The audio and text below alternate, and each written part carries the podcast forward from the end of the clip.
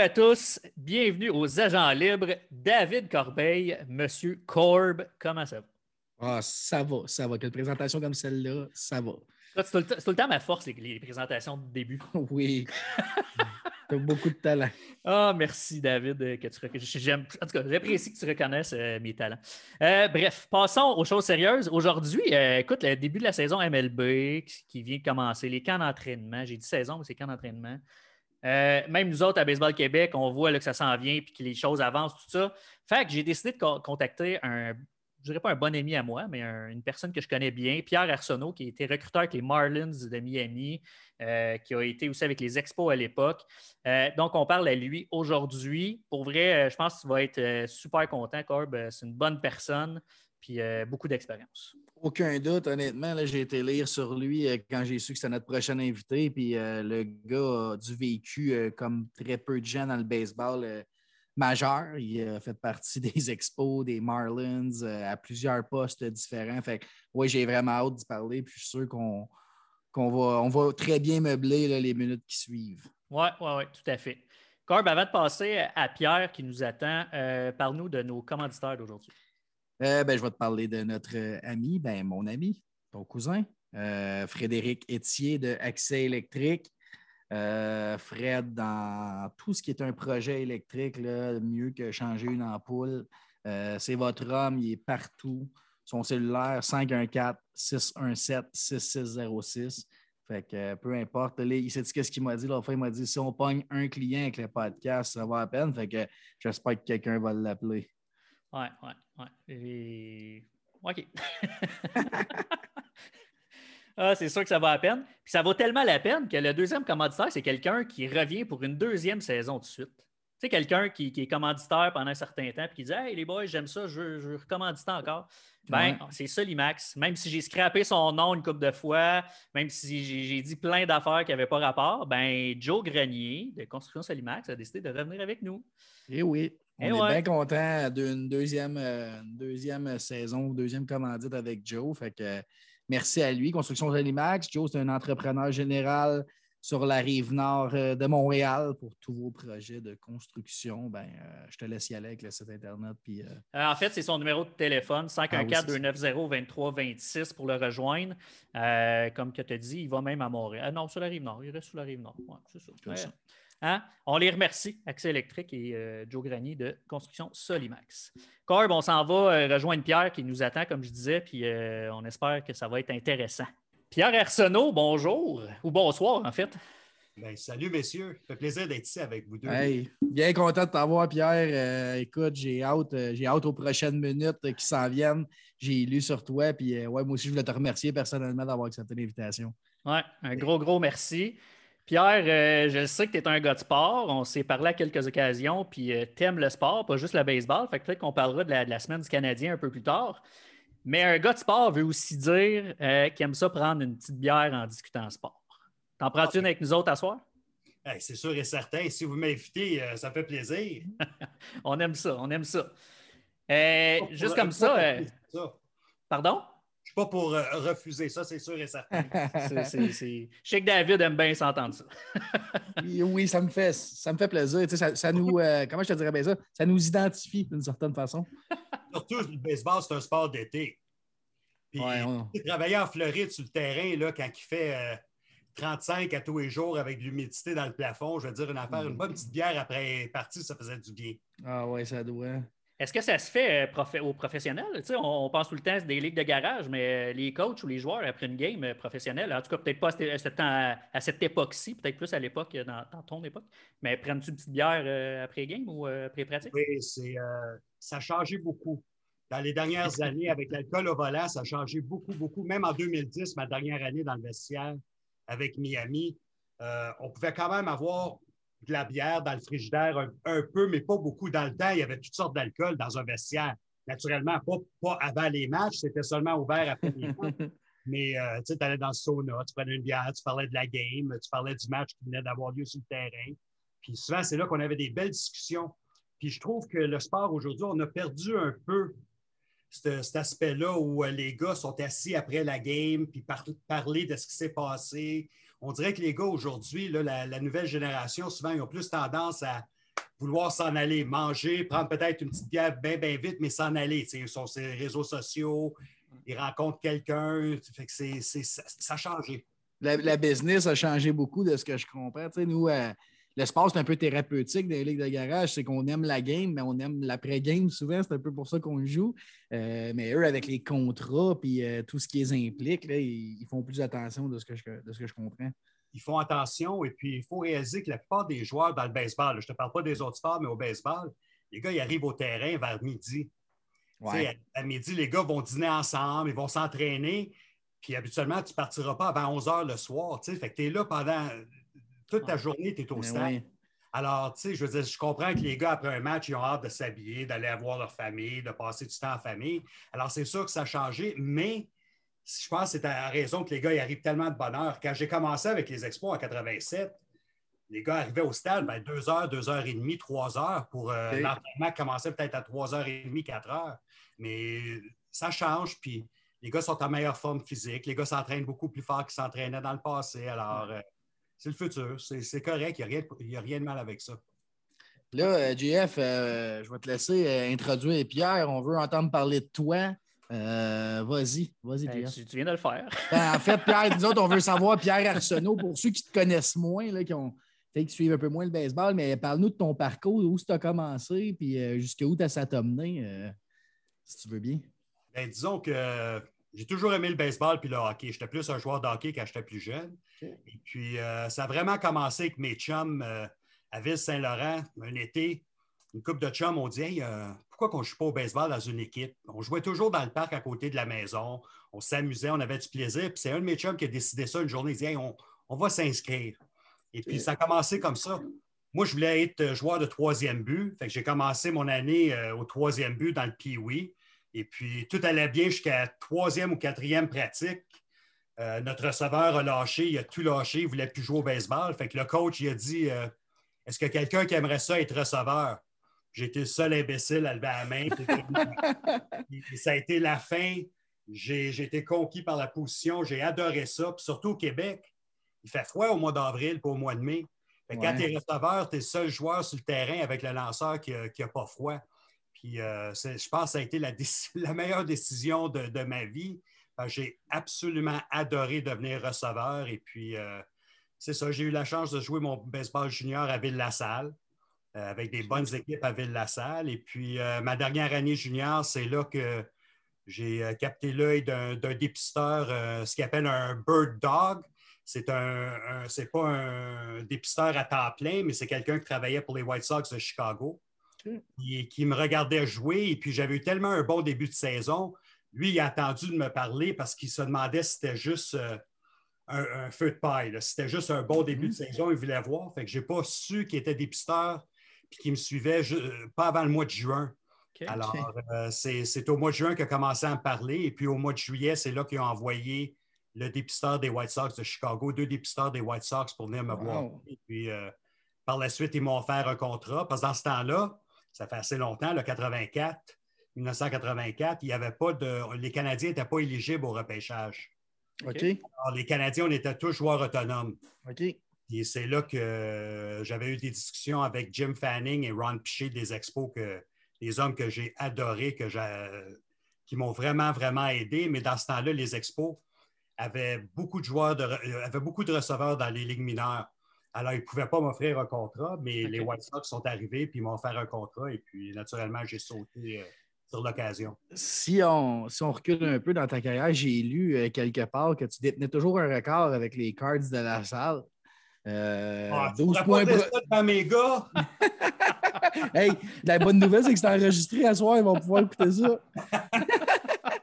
Mais 12 points produits dans un match. Et si j'ai bien lu, trois circuits de 3 points.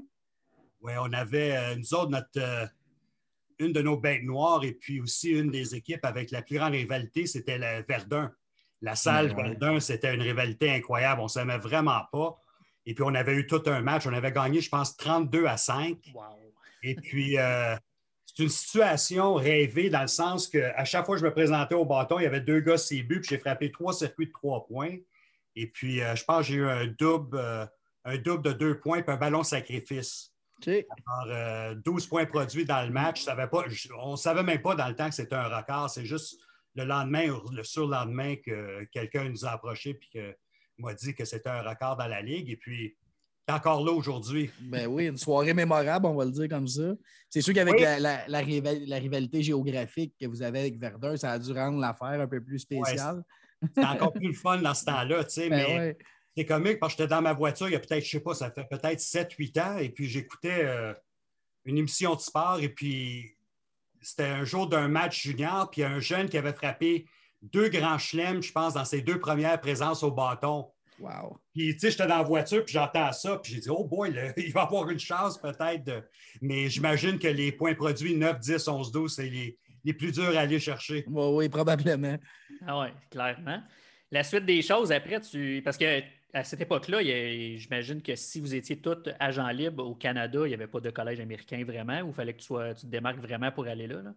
C'était bizarre dans ce temps-là. C'était très, très, très difficile. Euh, Toi, JF, tu le sais, tu, tu travailles avec Baseball Québec et tu vois, tu vois des, des- des- plein de joueurs aller aux États-Unis. Cette année, vous avez plein de joueurs qui ont passé par l'ABC qui se retrouvent aux États-Unis. Mais dans, Mhm. dans le temps où j'ai, quand je jouais au baseball, Ville-la-Salle avait peut-être trois joueurs dans notre équipe qui participaient dans des de collèges américains, mais c'était des anglophones. C'était des anglophones de l'ouest de l'île. Et puis, il y avait des contacts pour aller jouer aux États-Unis, mais ce n'était pas répandu. Ce n'était pas quelque chose là, où les, les- les collèges américains venaient chercher des Canadiens. On dirait qu'ils ne savaient pas encore qu'on connaissait le sport, qu'on savait jouer au baseball Ben au Canada.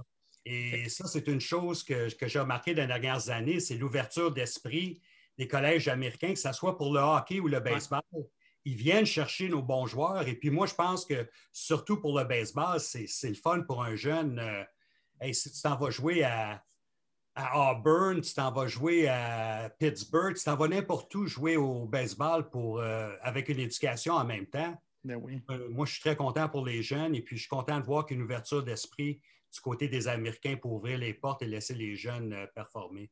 Oui, ouais, Cool. tout à fait. C'est vraiment, Euh, vraiment cool. Nous autres, dans notre temps, ça ne se faisait pas. Il y avait, je me souviens, je pense, l'année où j'ai, justement, cette année-là, ma dernière année, quand j'ai signé avec les White Sox, je pense qu'il y avait un receveur de Trois-Rivières qui ne parlait pas anglais, qui avait été offert justement d'aller de collège américain. Fait que c'était un peu plus difficile, je pense, pour lui de, de se présenter là. Puis c'était drôle parce que dans notre équipe, comme moi, j'allais à l'Université Concordia dans le temps. OK. Fait que moi, j'étais bilingue, francophone, anglais. Tu sais, je parlais les deux langues, mais je n'ai pas eu la chance de, de suivre, euh, disons, ce chemin.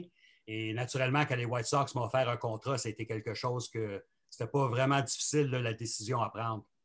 Ouais. Euh, Qu'est-ce que tu étudiais à Concordia en même temps que tu jouais au baseball? J'étais en sociologie. OK. Puis là, parle-nous de ça, les White Sox, suis en train de vous là-bas. analyser en même temps, là, puis misère. Oh C'est ça. J'allais dire sociologie parce que tu aimais ça ou parce que c'était euh, une matière euh, facile en étudiant ou en jouant au sport, euh, au baseball? C'était comique parce que j'avais deux oncles qui étaient professeurs à l'université. Et puis, il y en a un- les deux ont étudié en sociologie, mais il y en a un qui a fait un bac en autre chose éventuellement, puis une maîtrise. Et puis, c'est quelque chose qui m'intéressait. Pas, il y a, il y a d'autres chemins qui ne m'intéressaient pas. Mais euh, dans- en sociologie, à l'Université Concordia, il y avait même des cours qui, qui reflétaient le sport. On parlait de sport en même temps. Fait que moi, ça m'intéressait euh. D'étudier dans, dans ce domaine-là. Alors, c'est quelque chose que Cool. j'ai fait. OK. Cool. Euh, quand tu es arrivé avec les White Sox, comment ça s'est déroulé, euh, Pierre? Oh, ça a été difficile. Oui. Ouf. Est-ce qu'il y a les Frenchies qui arrivent parmi les Anglais, c'est ça? Euh, faire Non, ta place, mais- comment ça se passe? Ben, disons qu'il y avait des coachs, le seul temps qu'ils me parlaient, c'est quand ils voulaient savoir euh, ce qui se passait au hockey. Quand il y avait des questions de hockey, j'étais toujours le premier qui était pointé du doigt pour avoir les réponses. Mais Oui. été très bien traité. C'est des gars qui m'ont vraiment, vraiment bien traité. Et puis le directeur gérant à l'époque, c'était un homme qui s'appelait Roland Aymon. Roland OK. Heeman. Roland Heeman. Puis il était, il était dans le baseball, euh, hey, je pense, pendant 50, 60 ans. Et puis il parlait encore français. Fait que la première fois que j'étais au camp d'entraînement, il était venu me parler en français parce qu'il y avait, je pense que c'était sa grand-mère qui, qui vivait au Québec, quelque chose du genre. Cool. Euh, ça a été difficile. La- L'ajustement, là, il faut que je l'admette, ça a été très, très, très difficile. J'étais un bon frappeur au Québec. Euh, une chance, j'étais un bon receveur Euh, que ce soit au Canada ou aux États-Unis, c'est ça qui m'a sauvé d'un sens. Mais au point de vue bâton, j'étais en arrière des autres. Ça paraissait, là. Tu la première fois que j'étais obligé d'agir comme receveur à un gars qui lançait une balle fronde à 82, 83 000 à l'heure, j'avais jamais vu ça, moi, là. Je faisais semblant que, ben oui, il n'y a pas de problème. Puis une chance que j'avais des bonnes mains. Tu sais, des fois, tu es chanceux. Puis j'avais des bonnes mains, puis ça, j'ai jamais eu de problème à être receveur. Mais malheureusement, c'est le coup de bâton qui, me retenait beaucoup. OK. Puis les blessures sont arrivées assez rapidement après? Ben, j'ai eu des blessures aussi qui n'ont pas aidé, une blessure sérieuse à une cheville, mais ça, c'est des choses qui arrivent, euh, veut, veut pas. Et puis, euh, malheureusement, il y a toujours le jour où euh, tu es assis dans le bureau, puis là, ils te disent que ton rêve est fini, et puis tu penses que tu vas mourir, que c'est la fin de la vie, tu sais, plus de baseball, mais c'est pour ça que j'encourage toujours les jeunes dans n'importe quel niveau que oui, tout le monde rêve d'être joueur de baseball. Tout le monde. Mais il y a tellement différentes choses qu'on peut faire. Comme là, on parle de baseball. il y a tellement différentes avenues qu'on peut prendre. Euh, même des fois, se dénicher un travail dans le baseball et puis faire quelque chose qu'on aime. Alors, ce jour-là, quand ils m'ont dit que c'était terminé, l'homme qui a signé mes papiers, c'était, dans ce temps-là, c'était, il était en charge des lignes mineures. C'était Dave Dombrowski. Wow. Dave Dombrowski, qui deux ans plus tard, je pense deux ou trois ans plus tard, est devenu directeur gérant avec les expos. Alors, euh, pour faire une histoire courte, ce jour-là, quand j'étais assis en avant de Dave Dombrowski, puis je signais ma paperasse euh, comme joueur libéré, si je l'avais regardé dans les yeux puis j'avais dit Hey, vous êtes une maudite bande de caves, vous ne savez pas ce que vous faisiez, je pense que j'aurais peut-être eu de la misère à voir ou garder un emploi avec les expos euh, quelques années plus tard. Fait qu'on ne sait jamais ce qui arrive dans la vie. Hein? Ben oui, bien entretenir des relations, hein, c'est important, c'est pas ce que ça nous mène. Puis comme tu dis, l'idée d'avoir un, travail en lien avec le baseball sans nécessairement le jouer, c'est des, opportunités qui s'ouvrent, surtout, euh, surtout avec la demande au baseball présentement, mettons au Québec, qui est grandissante. Les Jays ont ramené un engouement, puis les Expos, on le souhaite un jour.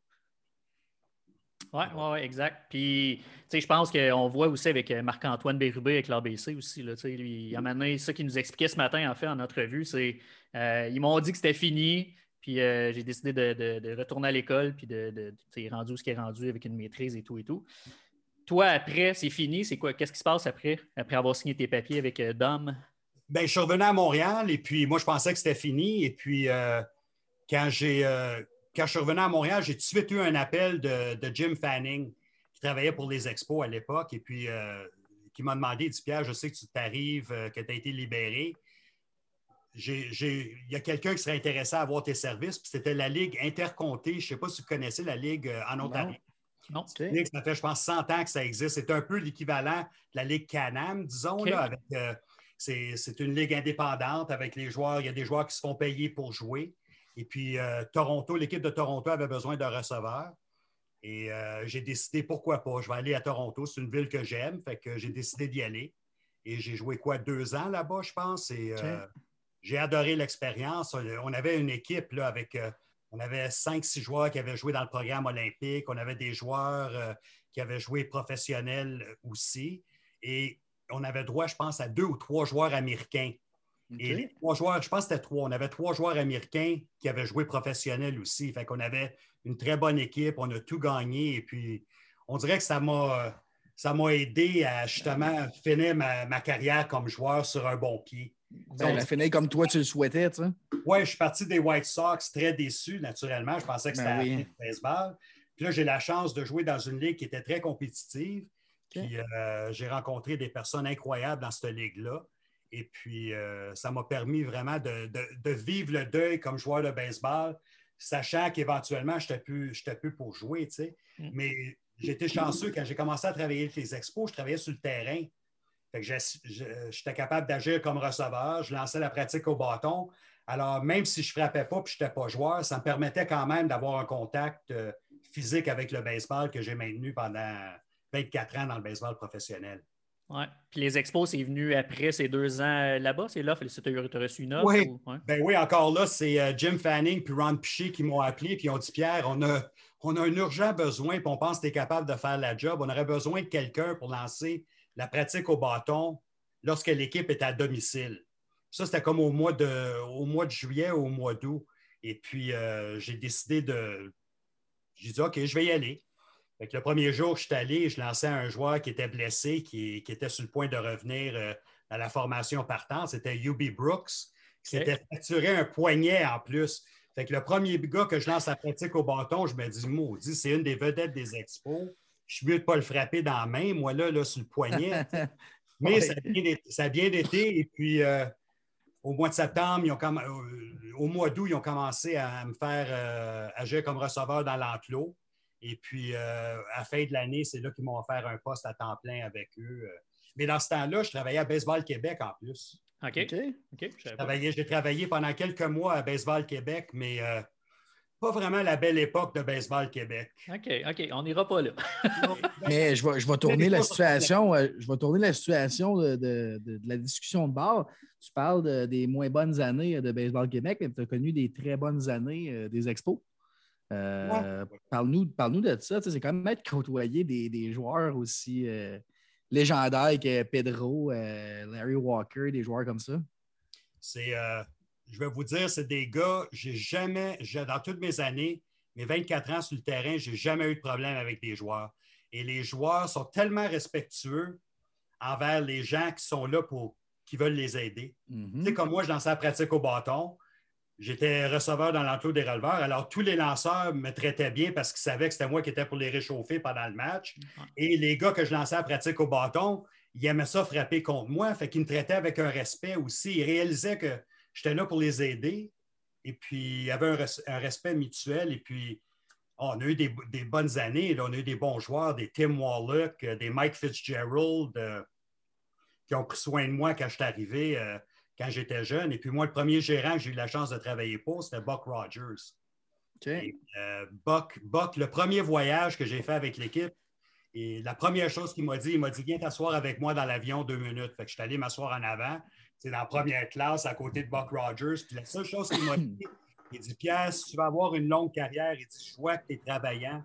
Il dit Il faut que tu réalises une chose que tu n'es plus joueur. Tu n'es pas un joueur, tu es là pour aider les joueurs à devenir meilleurs. Et puis moi, j'ai toujours pris ça pour du cash, puis j'ai toujours réalisé mon rôle, là, c'est arrière-scène. c'est en arrière du rideau, c'est moi qui, qui prépare les joueurs pour ce qu'ils vont faire sur le terrain. Et je pense que ça m'a vraiment, vraiment, vraiment aidé. Toutes mes années que j'ai passées sur le terrain à réaliser que c'est le produit qui est important. c'est ben pour le travail. Moi, c'est. J'en ai vu des gars se casser à gueule. C'est sûr. Qui pensaient qu'ils étaient encore joueurs, puis que deux mois plus tard, euh, ils se présentaient peu au travail parce qu'ils n'étaient pas capables de le faire. OK. OK. Ça, c'est pas mal à l'époque. En, fait, mon premier contact avec toi, il se passe à peu près à cette époque-là, mais pas de. Je pense que c'est le deuxième entraîneur que tu as eu avec toi, un certain Tom Runnels. Oui. Puis, je t'en ai déjà parlé, là, mais c'est ma mère qui connaît ton, ton, ton cousin Michel cousin Michel. Puis, euh, euh ben, je t'avais écrit, tu sais, un petit cul qui, avait écrit aux expos, puis c'est toi. Ben, à toi, en fait, que j'avais écrit, puis tu m'avais envoyé cette balle-là. Puis, euh, je pense que je suis une année trop en avance parce que l'année d'après, c'était Philippe Allou. Fait que j'ai Tom Ronalds en 93, je pense, avec Tim Wallach, Jeff Acero, tout ça dessus. Mais je peux, je peux vous dire, là, parce que je vais vous dire la vérité, Tom Ronalds, encore aujourd'hui, c'est un de mes bons amis. C'est un homme, c'est un homme que j'adore, c'est un homme avec, qui est intègre, c'est un gars qui est peut-être arrivé à Montréal trop rapidement. C'était le, c'était le gars que Dave Dombrowski voulait mettre en place. Quand Dave Dombrowski est devenu directeur gérant, tu sais, un directeur gérant, il veut toujours avoir son homme comme mm-hmm. gérant. Tu sais, c'est normal, tu vas avoir ton gars. Puis mm-hmm. Buck Rogers, ce n'était pas l'homme de Dave Dombrowski. Il est arrivé avec Murray Cook avant Dave Dombrowski. Fait qu'il euh, a toujours préparé Tom Reynolds pour être peut-être l'éventuel remplaçant de, de Buck Rogers. Et malheureusement, Tom n'était peut-être pas prêt pour le rôle, mais c'est un gars qui est extrêmement travaillant. Il connaît très, très bien le baseball, mais il était peut-être juste un peu trop jeune à l'époque où il a été amené dans la Ligue majeure. Parle-nous donc de l'époque, justement, le camp d'entraînement. Je pense que les gens, quand on parle de Tom Reynolds, ceux qui s'en rappellent, euh, se rappellent de cet événement-là. Lui, il avait juste voulu faire une joke quand il s'est déguisé. C'était pendant la guerre euh, aux États-Unis. Puis euh, il avait décidé de se déguiser comme Weisskopf, le, général, qui était arrivé en arrière d'un Jeep à l'entraînement. Mais lui, il ne le faisait pas là, pour dire aux joueurs Hey, c'est moi le boss. il faisait plus dans l'époque, dans le contexte qu'on était à l'époque. Puis ça n'a pas passé. des fois, tu fais quelque chose, puis ça ne passe pas. Bien, ça n'a pas passé. Puis je pense que les joueurs ont, un peu ri de lui, mais c'était mal connaître la personne. Puis je ne blâme pas les joueurs. Les joueurs ne le connaissaient pas.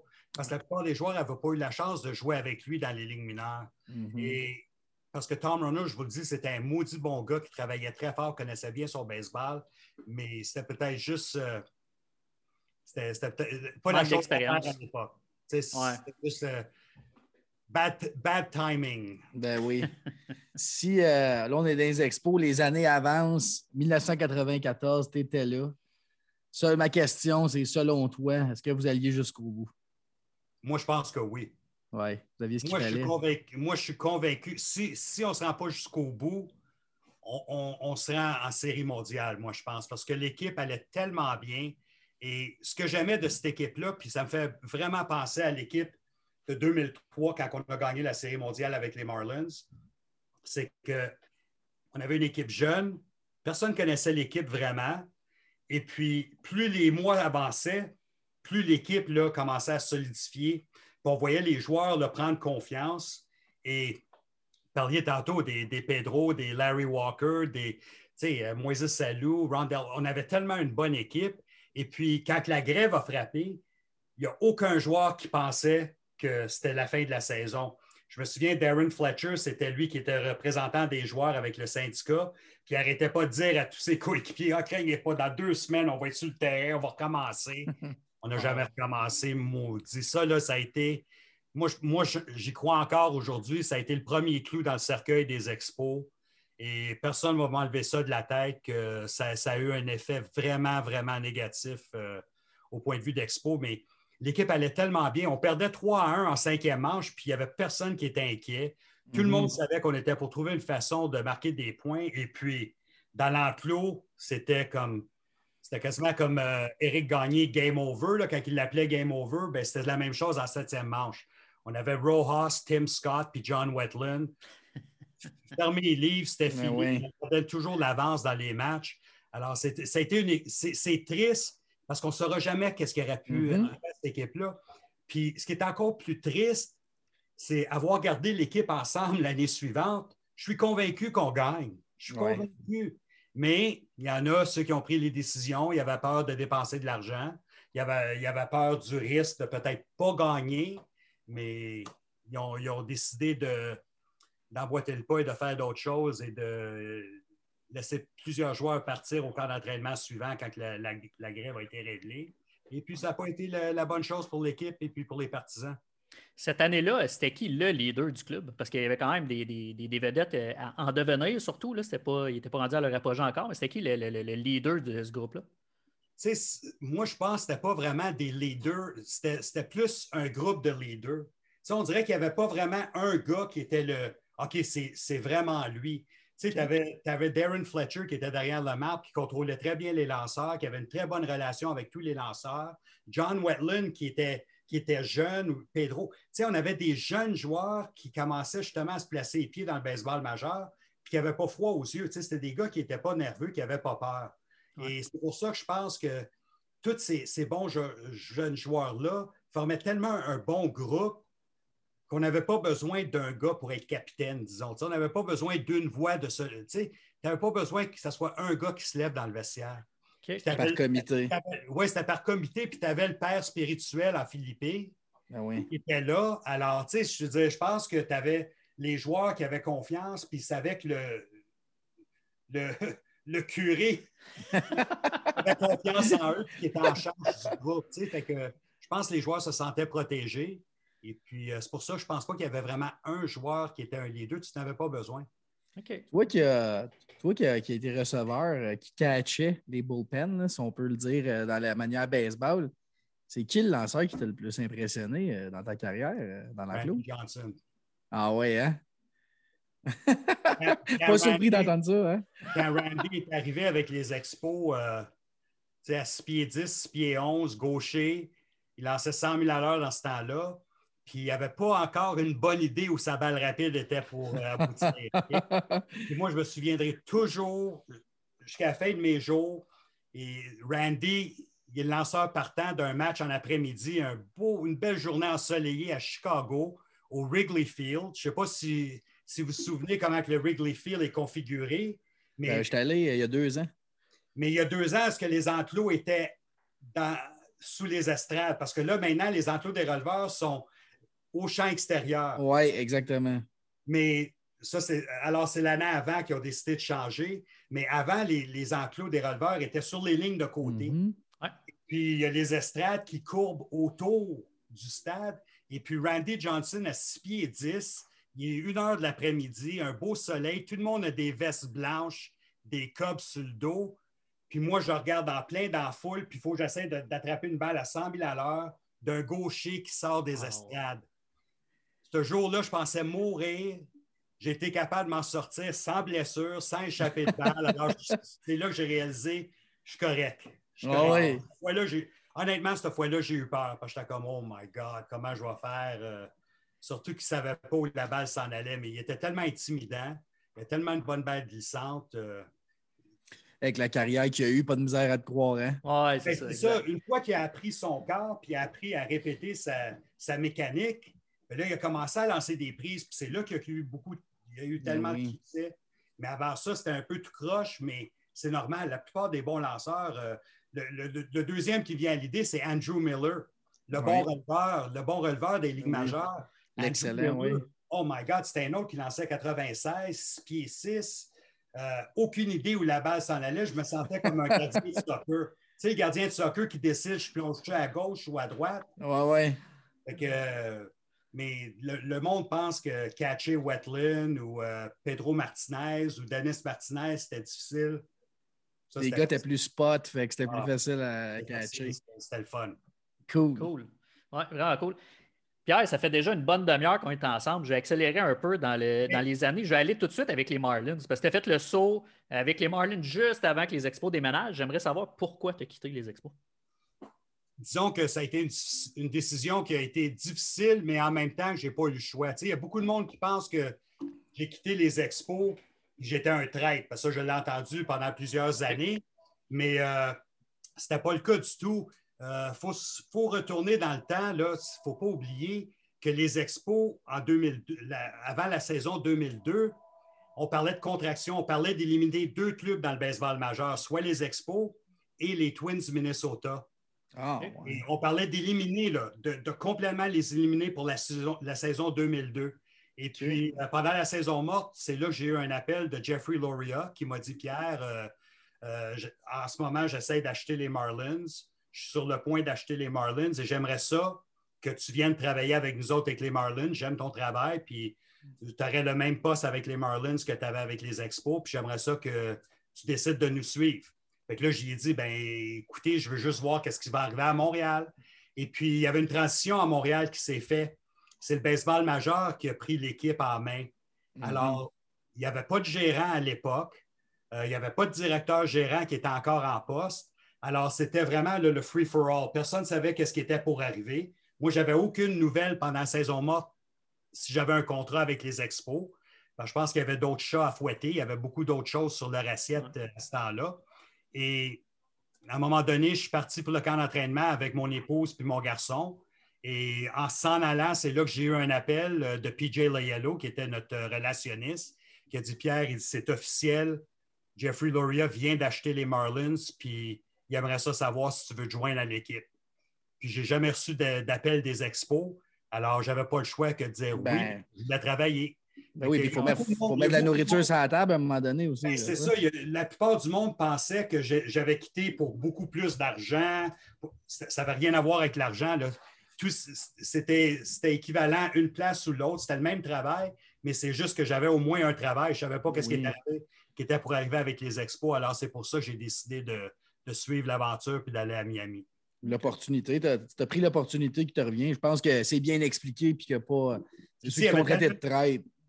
Puis, euh, tu sais, les expos, là, ils étaient vraiment en mode survie. C'était le baseball majeur Mhm. qui avait pris charge de l'équipe. Alors, on savait que c'était une question de temps avant que l'équipe quitte Montréal aussi, malheureusement. Tu sais, je veux dire, moi, j'aurais aimé ça garder l'uniforme des expos encore aujourd'hui sur le dos. Là. Tu sais, C'est Mhm. sûr que je, je voulais tra- euh, travailler avec eux pendant jusqu'à la fin de mes jours, j'aurais pu. Ah oui, c'est clair. Tu as parlé de Jeffrey Loria aussi dans ton, ton, petit discours. Je sais que tu m'as déjà dit que tu t'entendais très bien avec lui. C'est pas un nom populaire à Montréal. Est-ce que tu peux aussi nous en parler? Bien, je sais que ce n'est pas un nom populaire, lui puis David Sampson. Euh, mais moi, personnellement, Pierre Arsenault puis ma famille, on n'a jamais eu de problème avec eux. Euh, même que encore, quand je parle à David Sampson, il me parle toujours en français. lui, il parle bien français et puis c'est une raison pour lui de, de parler en français. Puis j'ai jamais eu de problème avec eux. Je sais que les gens à Montréal ne l'ont pas aimé. Ils ont pris des décisions douteuses dans peut-être plusieurs dossiers. Mais moi, ce qui m'importait, c'était la façon qu'il m'a traité, ben la façon qu'il a traité ma famille, puis j'ai jamais eu de problème. Tu sais, j'aimerais un... ici, puis vous dire Ah, maudit, c'est la il m'a traité comme si, il m'a traité comme. C'est pas vrai. C'est un, businessman, puis c'est un businessman, puis il est là pour faire de l'argent. Euh, il a pris des décisions en fonction de ça. Là, on peut en vouloir tant qu'on veut on peut, on comme on veut, mais c'est un gars qui adore le baseball. Jeffrey Loria, il adore le baseball. Lui, il a grandi avec les Yankees. Son idole, c'était George Steinbrenner. Fait que, puis les Yankees, lui, il voulait être les Yankees de Montréal et puis par la suite les Yankees de, Miami. Et il voulait gagner, puis il l'a prouvé. Il l'a prouvé qu'il voulait gagner, même à, Montréal. Euh, les premières années, il est allé chercher Graham Lloyd, Deki Erabou, euh, euh, Lee bah. Stevens au premier but. Euh, il est allé chercher des gars. Ça ne marche pas tout le temps, mais au mm-hmm. moins, il a essayé de dépenser de l'argent pour euh, aller chercher des joueurs. Puis il l'a fait avec nous en 2003 quand on a gagné. Il est allé chercher des, morceaux qu'on manquait. Parlons-en de 2003, justement. Ah oui, parlons-en. Une belle année. Je vois en arrière en plus ton, ton chandail. J'imagine que ça date de cette époque-là. Oui, justement, c'est le chandail de la Série mondiale. Ouais. Puis les balles en arrière, c'est un peu des souvenirs euh, des époques ou? Oui, c'est des souvenirs euh, d'époque. Et puis, euh, c'était une année là, qui était incroyable. Puis, une des photos que j'aime le plus derrière moi, c'est une photo avec mon garçon, mon épouse. Mon, deuxième garçon, malheureusement, n'était pas encore au monde. Lui, ça l'écœure au bout d'entendre parler de la série mondiale. Il n'était pas là. Ah oui.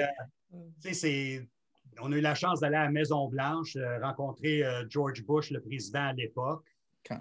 Puis, euh, tu sais, toute l'équipe, on s'est réunis à la Maison-Blanche. Alors, tu sais, c'est des souvenirs. puis le pire, c'est que cette année-là, on a commencé l'année 10 matchs en bas de 500. On a eu un changement de gérant, un changement d'instructeur de lanceurs. Et puis, tout s'est fait rapidement. Et puis, c'est Jack McKeon, le bon vieux de la vieille, qui est arrivé. Et puis, lui, là, c'était let's go. Euh, moi, je suis pour une chose, c'est pour gagner. Et puis, c'est pas pour avoir une médaille de participation. Non, non. On veut gagner. et puis, il euh, faut y donner crédit. On a gagné la Série mondiale. Ben oui. Puis, tu sais, Pierre, euh, quand on t'a eu en entrevue, je dis, je vais aller voir le line-up le, line des, des Marlins. Là, pour ceux qui ont suivi le baseball un peu des dernières années, je vais nommer quelques noms, mais Juan Pierre, il y avait Luis Castillo, que je me souviens très bien, Miguel Cabrera, Ivan Rodriguez. Tu as deux Hall of Famers, selon moi, juste là. Euh, il y avait plusieurs autres noms, des Josh Beckett, si je ne me trompe pas, euh, qui étaient là. Dontrell Willis aussi dans, dans, son, pic. Oui, exactement. Ça doit être spécial d'être là. Parle-nous de ton feeling. Comment tu te sens impliqué là-dedans? Comment tu vis ça, la, série mondiale? Ah, été, euh, premièrement, c'est très, très, très fatigant parce que tu n'arrêtes pas. Hein. Tu es toujours sur l'adrénaline. Euh, le, dernier mois de la saison, c'est très difficile. Quand tu es dans une course au championnat, à même si tu ne veux pas, à tous les soirs que tu reviens d'un match, si tu as gagné, tu te sens bien, puis tu regardes, euh, tu les nouvelles le soir pour voir qu'est-ce que les Phillies ont fait, qu'est-ce que les Expos ont fait, qu'est-ce que les Mets ont fait.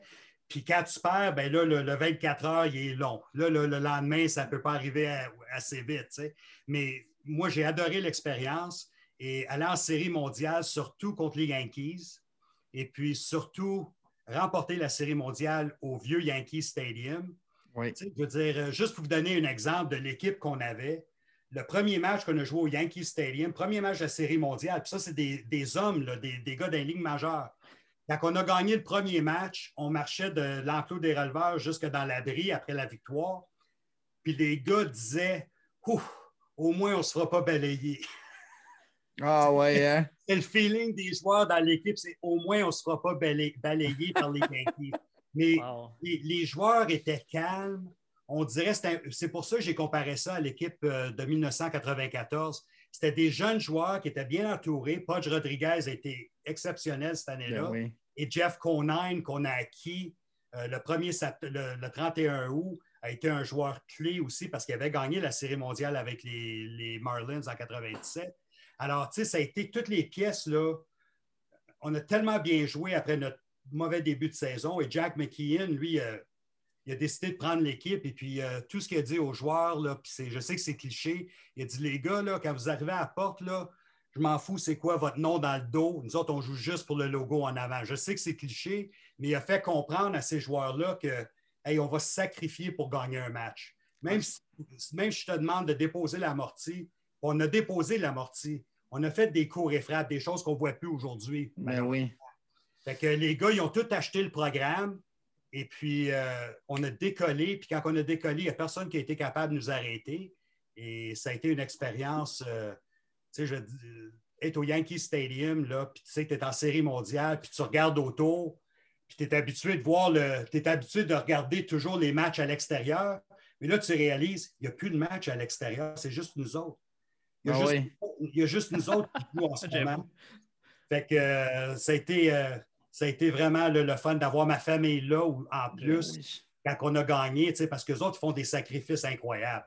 Là, moi, j'étais avec mon épouse depuis. Euh, on s'est mariés en 94. Elle travaillait pour les expos en plus. OK. Elle travaillait pour les expos. Fait que nous autres, 94, là, ça a été une année incroyable parce qu'on s'est mariés, mais ça aurait pu être encore plus incroyable. Mais il y a quelque chose d'assez incroyable dans marier une femme qui travaille pour les expos, ça partage la passion du baseball. Oui, bien, moi, disons, peut-être pour moi, mais elle, aime ça, puis elle comprend. L'affaire, c'est qu'elle a compris c'était quoi exactement, le, dans quoi qu'elle s'embarquait. Ben oui. Et puis, on est encore ensemble aujourd'hui, et puis euh, elle m'appuie dans toutes mes décisions, et puis, euh, c'est wow. le fun. C'est le fun. Ah euh, on va élaborer un peu sa série mondiale. Moi, j'étais un fan des Yankees, Pierre. Euh, j'ai commencé à suivre le baseball, mais pas mal dans ces années-là, un peu avant, puis, mais je me souviens très bien du jeune Miguel Cabrera. Je veux, euh, je veux que tu me parles de Miguel Cabrera. Je sais que tu l'as dit que Podge avait été euh, très efficace, mais Miguel Cabrera, que tout le monde a connu dans les dernières années, dans les 15 dernières années, il y a le dernier joueur a fait un triple crown au bâton. Parle-nous de lui au jeune âge qu'il avait. Bien, c'était une recrue. Et puis, euh, son premier match des majeur, juste pour donner une idée de la carrière de Miguel Cabrera, son premier match contre Tampa, il a frappé un circuit, je pense, en dixième ou onzième manche au champ centre qui était à 434 pieds du marbre à Miami pour remporter le, premier, son premier match. Walk-off. Euh, C'était un walk-off. Miguel, c'est le joueur, c'est le meilleur, puis ça, je peux le dire, puis il n'y a personne qui va être offusqué des joueurs que j'étais avec, que ce soit Vladimir Guerrero, Galarraga, whoever c'est le meilleur frappeur que j'ai vu euh, dans toutes les années que, je suis dans le baseball majeur. C'est un gars qui est capable de tout faire. C'est sûr que là, avec les blessures, ça l'a ralenti. Mais euh, dans ses meilleures années, là, Miguel, tu ne fais pas faire de shift. tu ne fais pas, là, OK, on va juste mm-hmm. mettre le deuxième but à l'arrêt puis on va tasser tout le monde à gauche. Non, parce qu'il était capable de frapper à balle partout et avec puissance. Puis ça, il a appris ça de Podge Rodriguez en, 2003. Parce que moi, je lançais la pratique au bâton. Euh, mon, groupe, mon groupe, cette année-là, j'ai été choyé. Le groupe que je lançais à tout, tout, tous les jours, c'était j'avais Podge Rodriguez, Mike Lowell, Jeff Conine, Juan Incarnation, puis Derek Lee. C'était mon groupe. Ça, c'était mon groupe que je lançais à tous les jours. Je n'avais pas, pas Cabrera parce que c'est un, joueur recru. Fait que la recrue, il fallait qu'elle soit dans le deuxième groupe. Puis, euh, Podge, Podge, à chaque fois qu'il prenait sa pratique au bâton, à tout, tout, tous les jours, puis il n'a jamais dévié de son programme pendant 162 matchs, il frappait toujours la balle au, champ centre et au champ opposé. Il frappait tous les balles de ce côté-là. Seulement les cinq ou six derniers élans, là, il s'amusait pour frapper des circuits au champ gauche. Puis je pense que Miguel a appris la philosophie de Podge. Puis quand Podge est parti l'année suivante, là, je lançais au groupe de Miguel. Puis Miguel faisait toujours la même chose, frapper au champ opposé. Il s'ajustait à la fin pour avoir du plaisir. c'était un gars là, qui est capable de s'adapter, puis il a été capable de comprendre vraiment là, comment devenir un bon joueur de baseball. Puis un exemple que vous allez connaître, JD Martinez. Ben oui. JD qui a, été laissé aller par Houston. Puis il frappait bien, mais il n'était pas élite. Là, mais il est allé aux Tigers. Ouais. Il, a appris, il a appris de Victor Martinez puis Ben de oui. Miguel Cabrera à devenir un frappeur. C'est pour ça que Miguel est tellement bon parce qu'il était capable de faire tellement de choses. Puis n'oubliez pas, il a, il a monté des majeurs. Là. Il, était, il était joueur d'arrêt court au début, puis il est devenu trop gros pour la position. Là, on l'a bougé au troisième but. Et quand il est arrivé dans les majeurs, il joue au champ gauche. Fait que, c'est un gars qui est obligé de s'adapter. puis C'est un, athlète, Miguel. là. Il pouvait Ben tout oui. faire sur le terrain. Mais moi, j'adore Miguel. C'est un de mes préférés de, de tous les temps. Bien content que tu en aies euh, dit un peu plus sur lui. C'est un joueur qu'on a tout regardé beaucoup. euh, Je pense que tu m'avais compté aussi, euh, il y a un joueur à l'époque, tu m'as déjà raconté ça, puis je trouvais ça fort intéressant. Si je ne me trompe pas, c'était Juan Pierre. Tu m'avais Mm. compté, il me semble que c'était comme une machine, le gars tout le temps le premier sur le terrain, le dernier à quitter. euh. tu m'avais conté une anecdote que je ne me souviens plus, en fait, là. mais euh, je sais que Juan Pierre, ça, c'est- tu peux-tu nous parler un peu de ça, justement? Le... J'ai adoré Juan Pierre. C'est un gars qui est arrivé en 2003. Puis pendant une pratique au bâton, au camp d'entraînement, j'étais dans le champ-centre avec lui, on se parlait, on apprenait à se connaître. Et puis, euh, ce jour-là, il m'a dit Pierre, il dit on a l'équipe pour aller en série mondiale. Là, tu es là. OK, parfait, Ron- euh, Juan, tu sais, oh yeah, OK. La série mondiale. Mais maudit, Ben, on l'a gagné. Cette Ben année-là. Mais Juan, là, c'est un gars, j'ai jamais vu ça dans, dans tous mes années, puis encore aujourd'hui. Les joueurs, réguliers, quand ils jouent dans un match dans la Ligue des Pamplemousses, quand ils jouent trois ou quatre manches ou cinq manches, après la cinquième manche, ils peuvent s'en aller. C'est pour ça que vous allez voir un match des Pamplemousses en cinquième manche ou en sixième manche, tous les gars vont partir, les réguliers. Ils vont aller changer dans le vestiaire, s'entraîner. Juan Pierre, il restait toujours jusqu'au dernier retrait. Puis une journée, j'ai demandé, j'ai dit Pourquoi tu restes jusqu'à la fin? Tu peux t'en aller. Il dit Pierre, je veux peut-être apprendre quelque chose sur un lanceur ou sur un joueur en défensive ou sur un- le bras d'un receveur parce que c'est un voleur de but, Juan Pierre. Mais oui.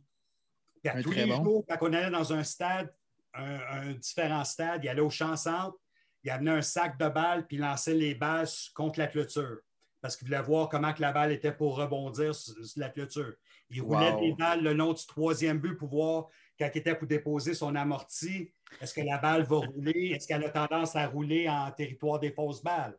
Fait que, c'est un gars qui ne laissait jamais rien pour le, le hasard. Le- les détails, ben lui, les Ouais. détails, c'était tellement important. Puis j'ai eu tellement de respect pour ce gars-là parce que son éthique de travail, c'était la meilleure que j'ai vue. C'en est un qui faisait toujours les playoffs, Juan Pierre. C'est c'est Ben quelqu'un oui. qui se faisait échanger à la date limite euh, souvent, puis qui faisait les séries, puis se rendait loin.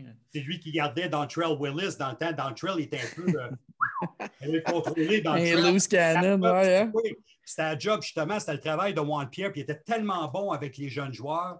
C'était un gars là que lui, c'est- lui tu fais dire c'était un leader, mais pas le genre, là, nan, nan, nan, nan, Ah ouais. J'en ai vu des leaders là, euh, crier dans le vestiaire après un match Hey, let's go, on, va- on, on travaille à soir. Puis le premier roulant qui frappe à court, il ne court pas au premier but. Fait que là, tu, tu réalises ce gars-là, là, quand il parle, là, Ben non, il n'y a pas d'impact. il n'y a pas d'impact.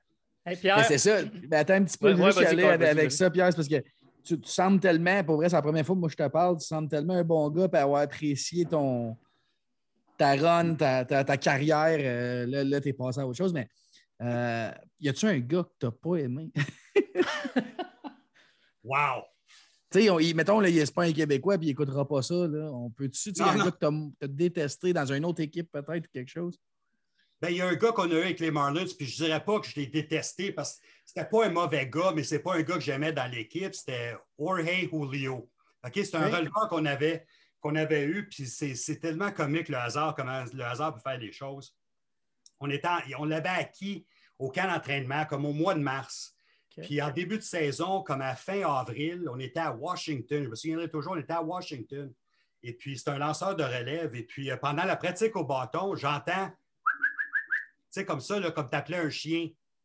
Puis, je ne sais pas pourquoi, je me suis retourné vers les gars qui se lançaient ces lignes de côté.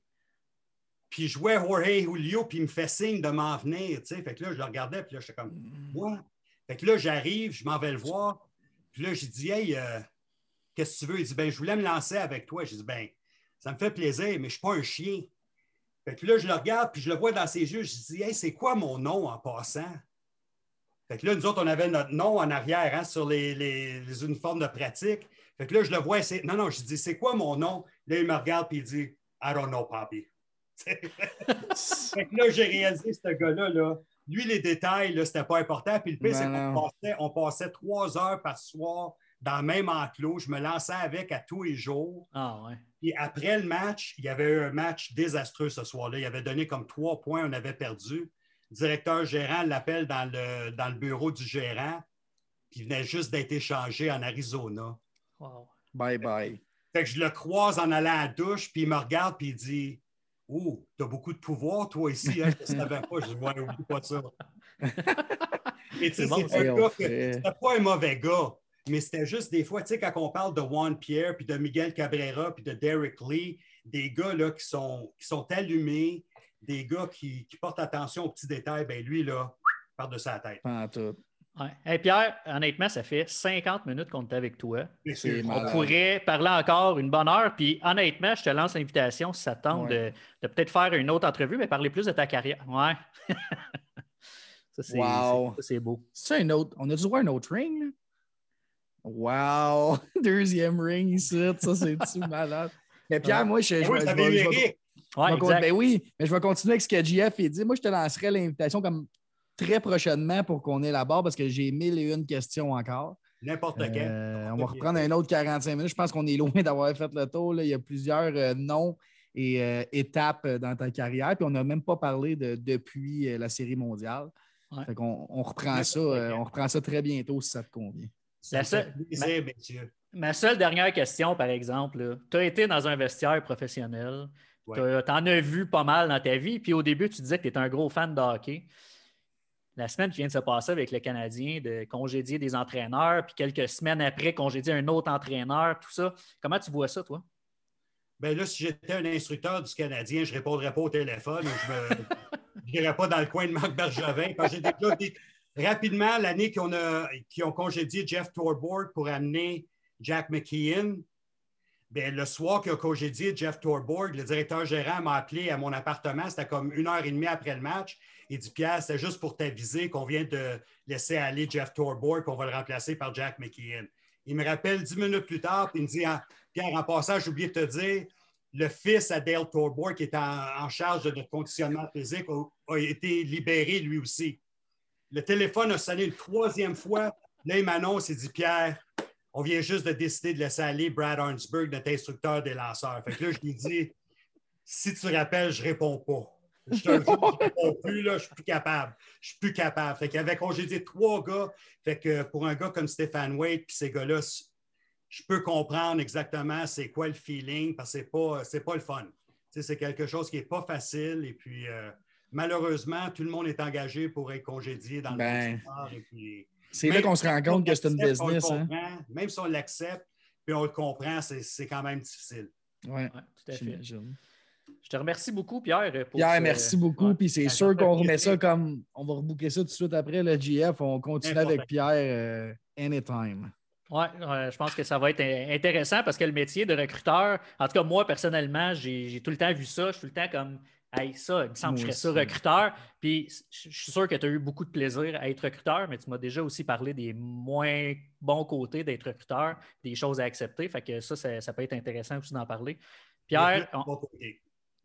Plus de quoi? De bon côté. Ben oui, oui, je, je suis convaincu de ça. Si tu as fait ça pendant combien? 24 ans, t'as dit? Euh, 24 ans sur le terrain puis 10 ans comme dépisteur. Ça. Tu fais pas 10 ans comme dépisteur s'il n'y a pas plus de bons côtés. Exactement. Exactement. Encore une fois, merci Pierre, puis on, on se reparle bientôt pour euh, booker euh, une autre entrevue. Merci beaucoup, Merci, Pierre. Hey, Ça fait plaisir. bonne soirée, à Merci. bientôt. Salut. Hey Corb, quelle entrevue.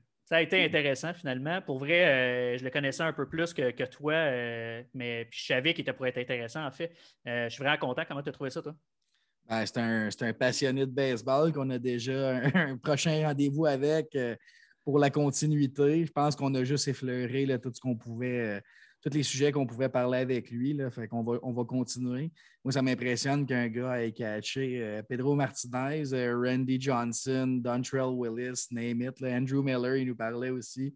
Euh, il, a vu, il a côtoyé des gars comme Miguel Cabrera, Vladimir Guerrero, Ivan Rodriguez couple de Hall of Famer là-dedans. Là. Fait que moi, non, conquis, j'aime le gars, c'est un gars bien simple comme nous autres. Fait que non, j'ai vraiment trippé.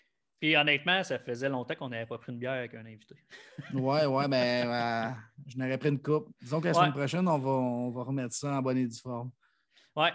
Corb, euh, on invite les gens parce qu'on va avoir une prise 2 dès la semaine prochaine avec Pierre qui va venir parler du métier de recruteur comme tel, pas juste de son histoire. Je pense que ça, ça va être euh, très, très intéressant parce que. Euh, juste pour situer les gens, là, moi, j'ai bien l'intention, Pierre en étant pro scout, un scout au niveau de la MLB pour les échanges, tout ça.